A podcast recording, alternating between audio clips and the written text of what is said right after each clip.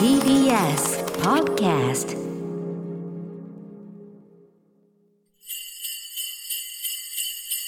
桂宮治。これが宮治でございます。ねえねえ、大晦日はスキー場でカウントダウンしない？いいね。じゃあ、苗場のホテル予約するよ。スキー場に行くために車も買った。クリスマスには、グッチのバッグをプレゼントして、六本木のシティホテルで過ごした。君のために、どれだけ金を使ったことか。その彼女が妻になり、今や月々の小遣いを減らされている。人生って重いスキー板を履きながらゲレンデを登っていくようなものなのかもしれない。 Choo Choo TRAIN。桂宮治です。なんちゅう始まり方ですかこれは。でもそうだよね。なんだろう、あの若い頃って、本当にあの、彼女とかに、金ないくせに一生懸命お金を使ってね、で、その人と結婚をして、で気がつくとその人に首根っこ押さえつけられて、欲しいものも買えず、ただただ働く、迂回の鵜のように、もう喉から下に入れさせてくれないっていうもう、すべて吐き出されるっていうね。うちはでもね、意外とそうでもないんだよな。全然自由にお金使っていい家なんで、実際キャッシュカード持ってないんで僕、銀行の。あの、それもう通帳とかもう全部かみさんが持ってるから、それだから本当に、本当に僕自分の家にど、どれぐらいでどうなのかって、なんだろうね。だから書店メモになってすっごい働いてるんですけど、全然何の実感もない。ただ、ただただ体が疲れていくっていうだけで。でもそうだよな。でも本当に小遊三師匠がよく言うじゃないですか。なんかそういうこと言ってると、なんて、なんですっけ、奥さんに、なんか1万円とか3万円とかちょうだいって言ったら何に使うのって言われる人あんなに稼いでる。何十年間どれだけ稼いでるのかわかんないけど。でみんなそうだよって言うんだよな。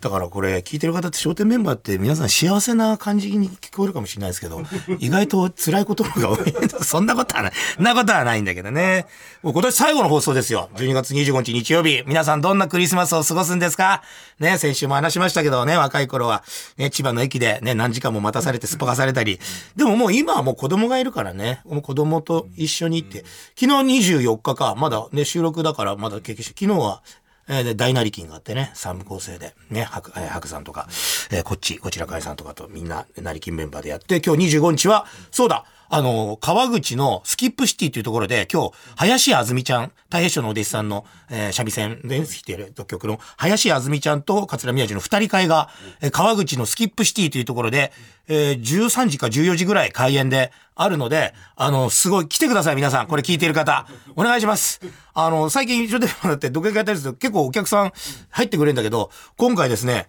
あの、信じられないぐらい、チケットが売れてないらしいです、その回。いや、でもね、それマネージャーにも言ったんですけど、そう当たり前じゃないですか、つって。なんでつって。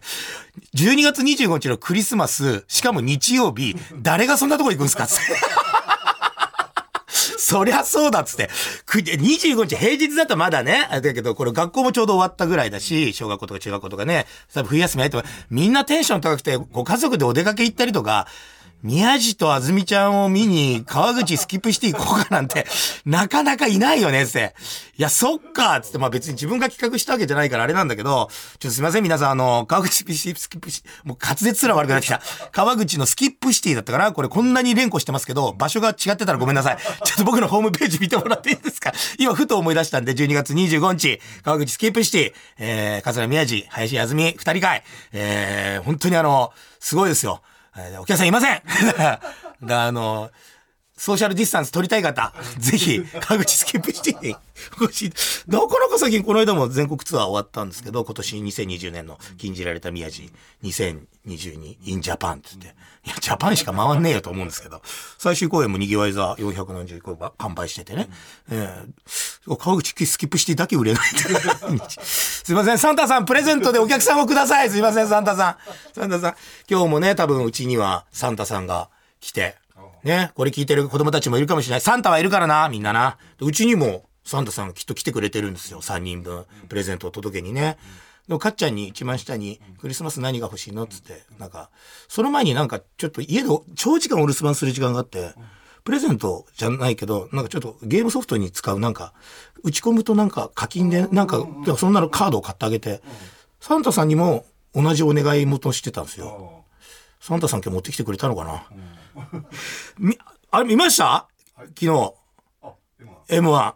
まあ、それ先生、あ、先生だって。K さん。K さんはね、仕事柄見なきゃダメだし、で私も、まあ、ちょっとリアルタイムは無理だったんですけど、しゅあの、録画して、えー、さんこれ収録、M1 の次の日なんですけど、今、えーちょっと全部見てから来たんですけど、これ僕の個人的な感想ね。もう去年の錦鯉さんたちがすごすぎて、もうちょっと、もう、あれをこう、ここ数年で超えることができる、そうそう、漫才師さんのネタのレベルってことじゃないよ。そのドラ、ドラマティックさというか、その優勝するまでのその、プロセスというか、ね、プロミスって言いそうになっちゃった。お金買いに行くみたいなやつ言った。そうそう。それがさ、もうだってあれ、もう日本国中が泣いたでしょ？お笑い番組なのに最後。だってもうナイツのさ、花輪さんとかもさ、泣きながら最後コメントしたりとか、皆さんね、松本さん、あ、石田さんもさ、もうみんなが感動してさ、終わってさ、で、ネタもさ、もう正直さ、何回見ても笑ったんですよね。だから俺が紫尺師匠の、あの、YouTube の上官屋に出会って10回連続見て10回連続笑ったのと、ちょっと同じぐらいの衝撃だったから、あれ超えられんのかなと思って、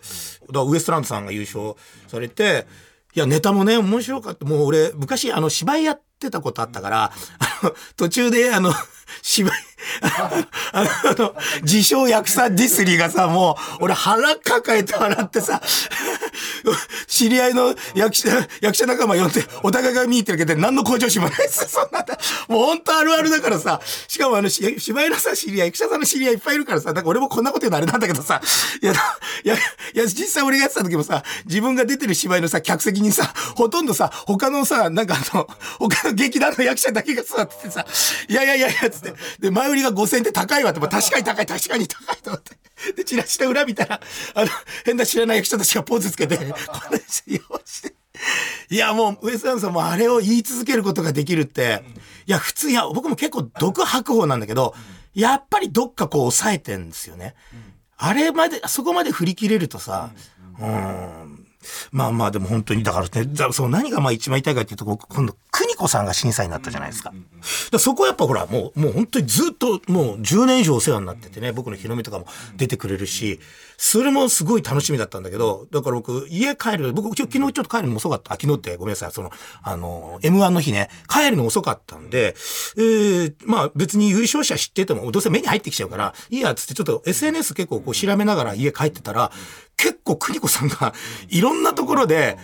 なんか、今日わかんない人たちからすげえ、なんか、ね、擁護もしてもらったけど結構叩かれてて、え、何何って調べたら、まあ、得点の付け方とかでしょ？でもさ、そんなのほっとけよって思うんだよね。だってその人の感覚でやってんだからさ。で、なんかこういう、ゆうこさん何？え、M1 を本当に今まで見てたのか見てたっちゅうの俺知っとるっちゅうの。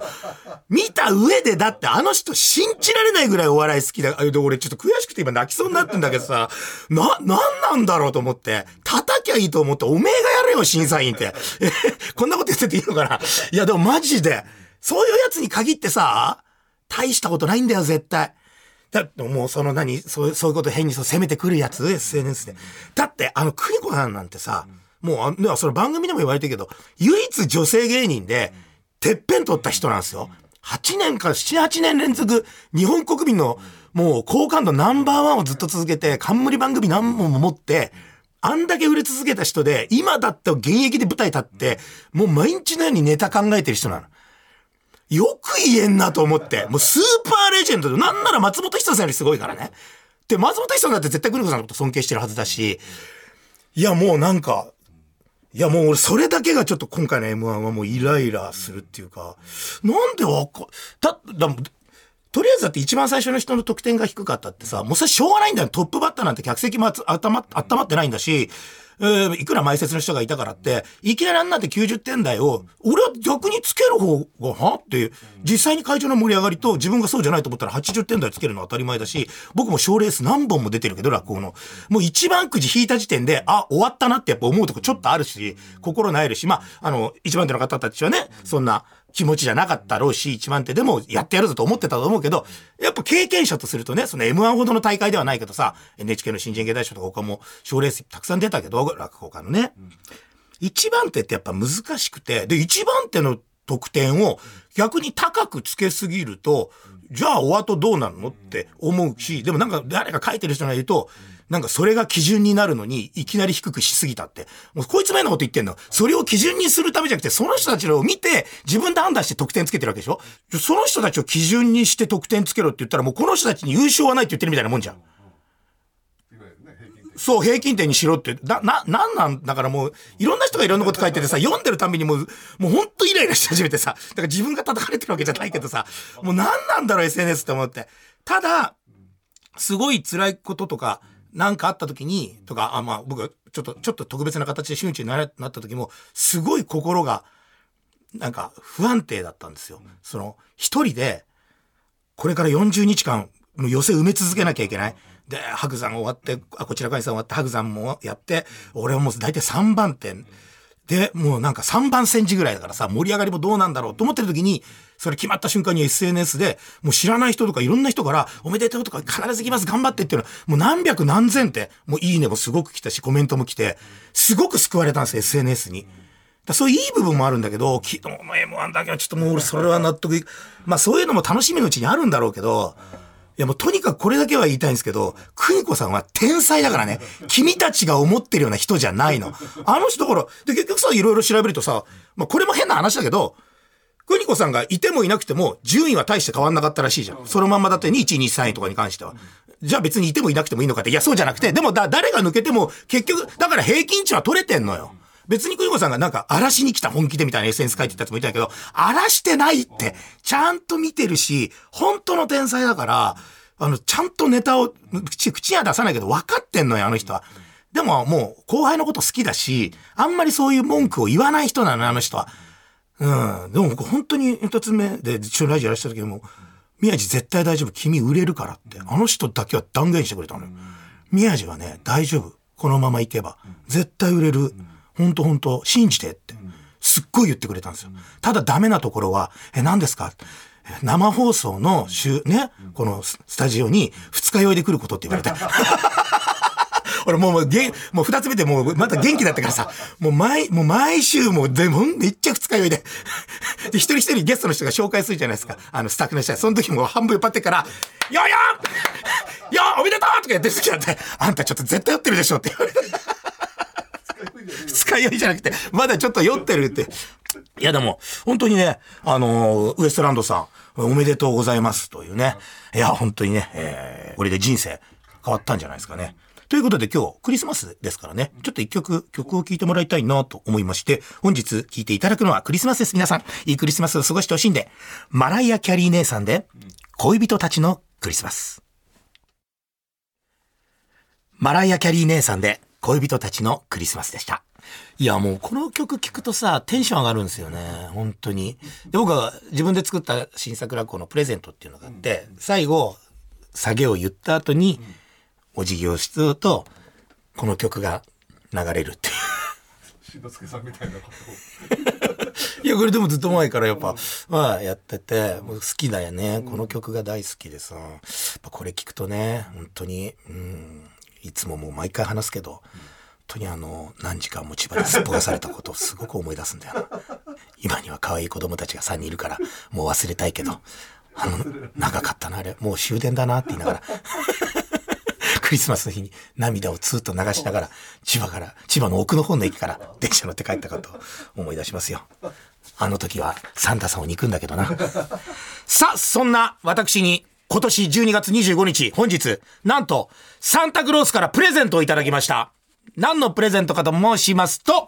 さあ、この番組、ね、えー、桂宮治、ね、これが宮治でございます。番組初のイベントが開催されることが決定しました。ありがとうございます。さあ、TBS ラジオプレゼンツ、ようこそ宮地でございます。という、これタイトルでございます。いいですね。これが宮地でございますに、えーかけまして、えー TBS ラジオプレゼンツ、ようこそ宮地でございます。さあ、このイベントはどこでやるのかと申しますと、2023年、来年でございます。2023年の2月22日、222、にゃんにゃんにゃんね。2月22日水曜日、夜7時、ね、19時開演でございます。会場は、お茶の水にございます。全電通ホール。ね、全電通ホールでございます。えただですね、あの、これまだ、あのー番組のね、このイベントの内容なんですけど、2月22日、もうすぐなんですけどね、まだね、どんな内容にするとか、ちょっとゲストもお呼びするんですけど、ビッグゲストをお呼びするよ、お呼びする予定なんですけど、まだね、あの、先行だけで声をかけていないっていう。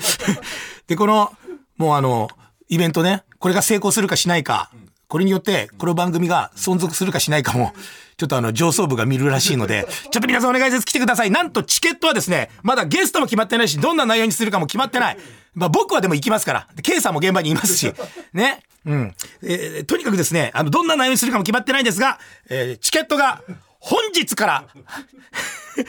あの、受付が始まっております。チケットピアにて、え今日12月25日の5時30分、朝5時30分だ。この番組のスタートと同時に、受付が、抽選受付スタートでございます。つまりもう今申し込みができるんです、皆さん。忘れないうちにぜひ申し込んでください。忘れないうちにぜひ申し込んで、噛んだからね、今ね。忘れないうちに絶対申し込んでください。受付は1月1日まで。どういうことこれ？あ、先行ね、先行ね。先行の受付ね。先行チケットが1月1日までしか、えーございません。ですからもう本当に、えー6日間ぐらいしか先行の、お受付はしませんので、12月25日今日朝5時30分から今、えー抽選受付スタートしておりますので、皆さんあの、ラジオを聞きながら、えースマホ、パソコンを立ち上げて、すぐにあの、抽選申し込みしてください。え時間に余裕があると、ね、油断して忘れちゃうことがあります。もう今すぐチケットピアで、えー申し込んでください。2月22日、宮地に会いに来てください。TBS ラジオプレゼンツ、ようこそ宮地でございます。2月22日、水曜夜7時、お待ちしてます。よろしくお願いします。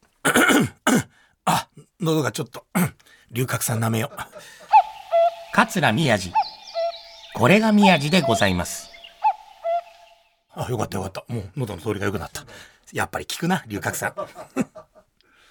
さあ、そんなこんなで。いや、でも本当に2022年、もうね、まあこの番組ももうあと数分で終わっちゃうんですけど、どうでした？ケイ先生は。いや本当にどうでした？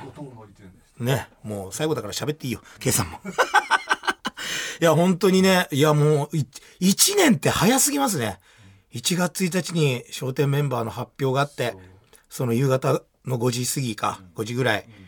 家族と一緒に家でテレビ見て、うん。日本テレビの深いの番組スタッフがずっと家にいて、発表の瞬間を撮って、それからもう1年。今もう日本全国どこ行っても、去年の12月31日まで全国ぐろちょろしてても何にも声かけられなかった人間が、今、もう全国どこ行っても、もう本当になんか、おしゃまんべとか行っても声かけられるんですよ。本当に、門別とか、おしゃまんべに行っても、あの、商店、宮地さんですよねって。いや、もう本当にあの、56年ついてる商店っていう番組の凄さをね、この1年本当に肌で感じましたよ、もう。なんだったろう。でもなんかすごい、本当にいろん、鶴瓶師匠に景色変わるぞって言われて、書店書店メンバーになったってすぐ電話かけてくれたのが鶴瓶師匠だ。景色、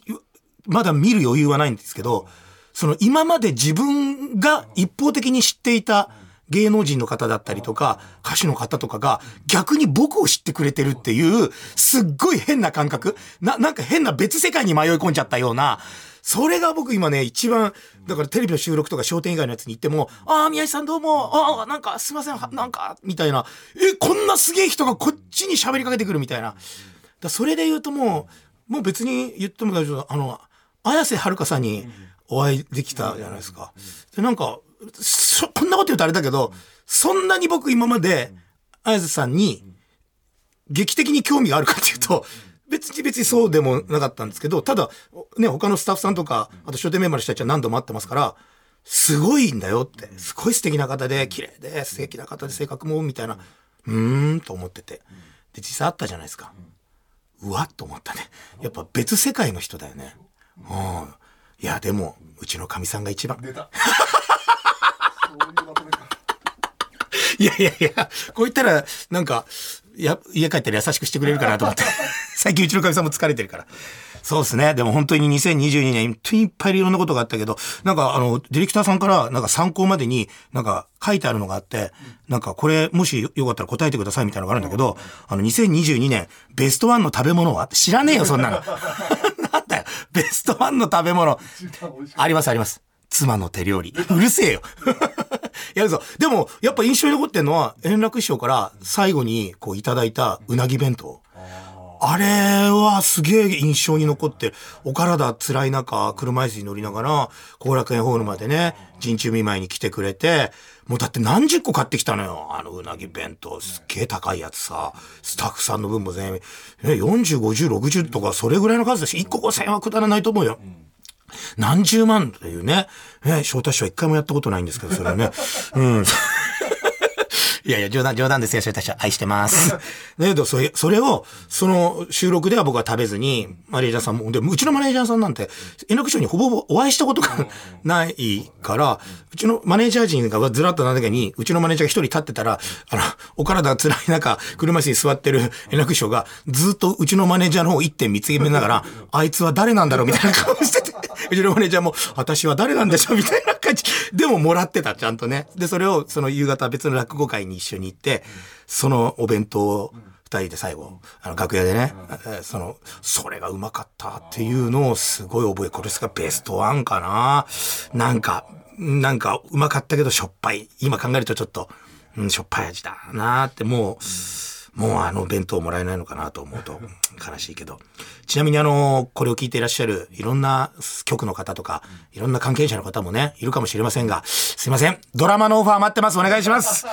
TBS さんドラマのオファー日曜劇場待ってます。もう一回だけ。いや、僕これ、他局からもね、ドラマのオファー来たんですよ。で、それ、スケジュールが合わなくて、出られ、すっげえいい役だったんですよ。ちょっと悪、悪そうな男が、なんかまあちょっと構成するみたいな、まあどの局でどの番組とか言わ、言えないけど、出られなかったんですけど、だちょっとそういうオファー待ってます。で、この間、あの、浅草園芸ホール、うちの仲間の、成金仲間の春風亭昇也さんが主任取ってた番組に、あの、出させてもらってて、で、終わった後、えー、翔也くんと、翔也さんと、俺と、お、お翔也さんの弟弟子の翔林くんっていうのと、あの、え商店でね、座布団組のアシスタントその3人で、じゃあちょっとあの、軽く初日だし打ち上げっていうか、ちょっと飯行こうか、つって夜、もう暗い、浅草、テクテクテクテク歩いてて、で、僕ちょうどその時ベースボールキャップかぶってたんですよ、パーカー着て。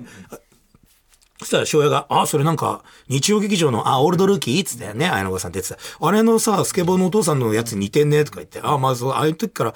あの時ぐらいからちょっと帽子かぶるようにしてさ、あの役もあってさ、みたいな、ベースボールキャ買ったんだよ、みたいな。へえ、みたいな。よかったよね、あの役って言って、カラカラカラって歩いてたら、浅草公会堂の前に、すげえロケ、ロケ車が3台ぐらい止まってて、で、なんか、路地の方をパーテーション閉めて行けないようにしてて、路地っていうかそれなんか旅館だか料亭だかわかんないけど、そっちの。で、なんかもう、せきせきと思ってる制作の子みたいなのが何人もいて、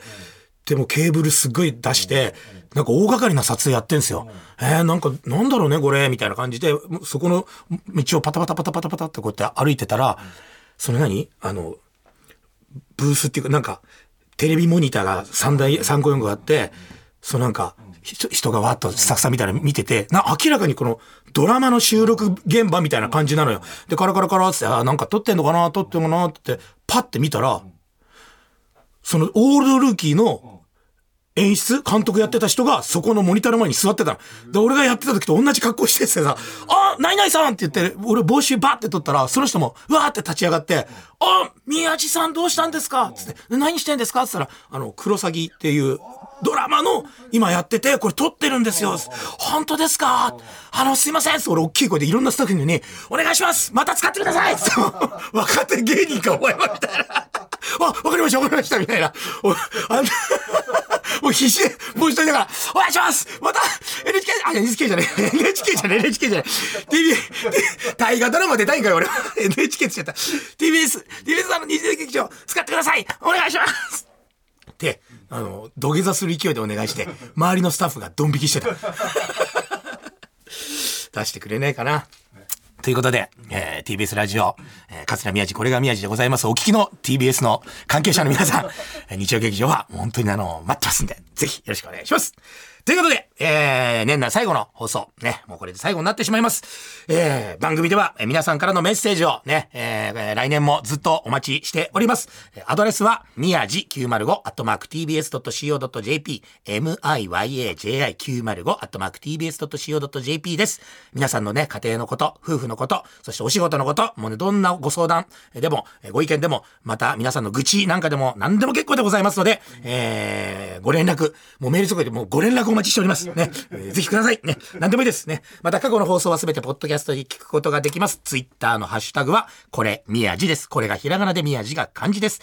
えーそれでは最後までお付き合いいただきありがとうございました。えーこの番組は、大学の落ち研時代、後輩や仲間に欠点をズバズバ指摘するような熱血感だったものの、あまりに厳しすぎるため、孤立。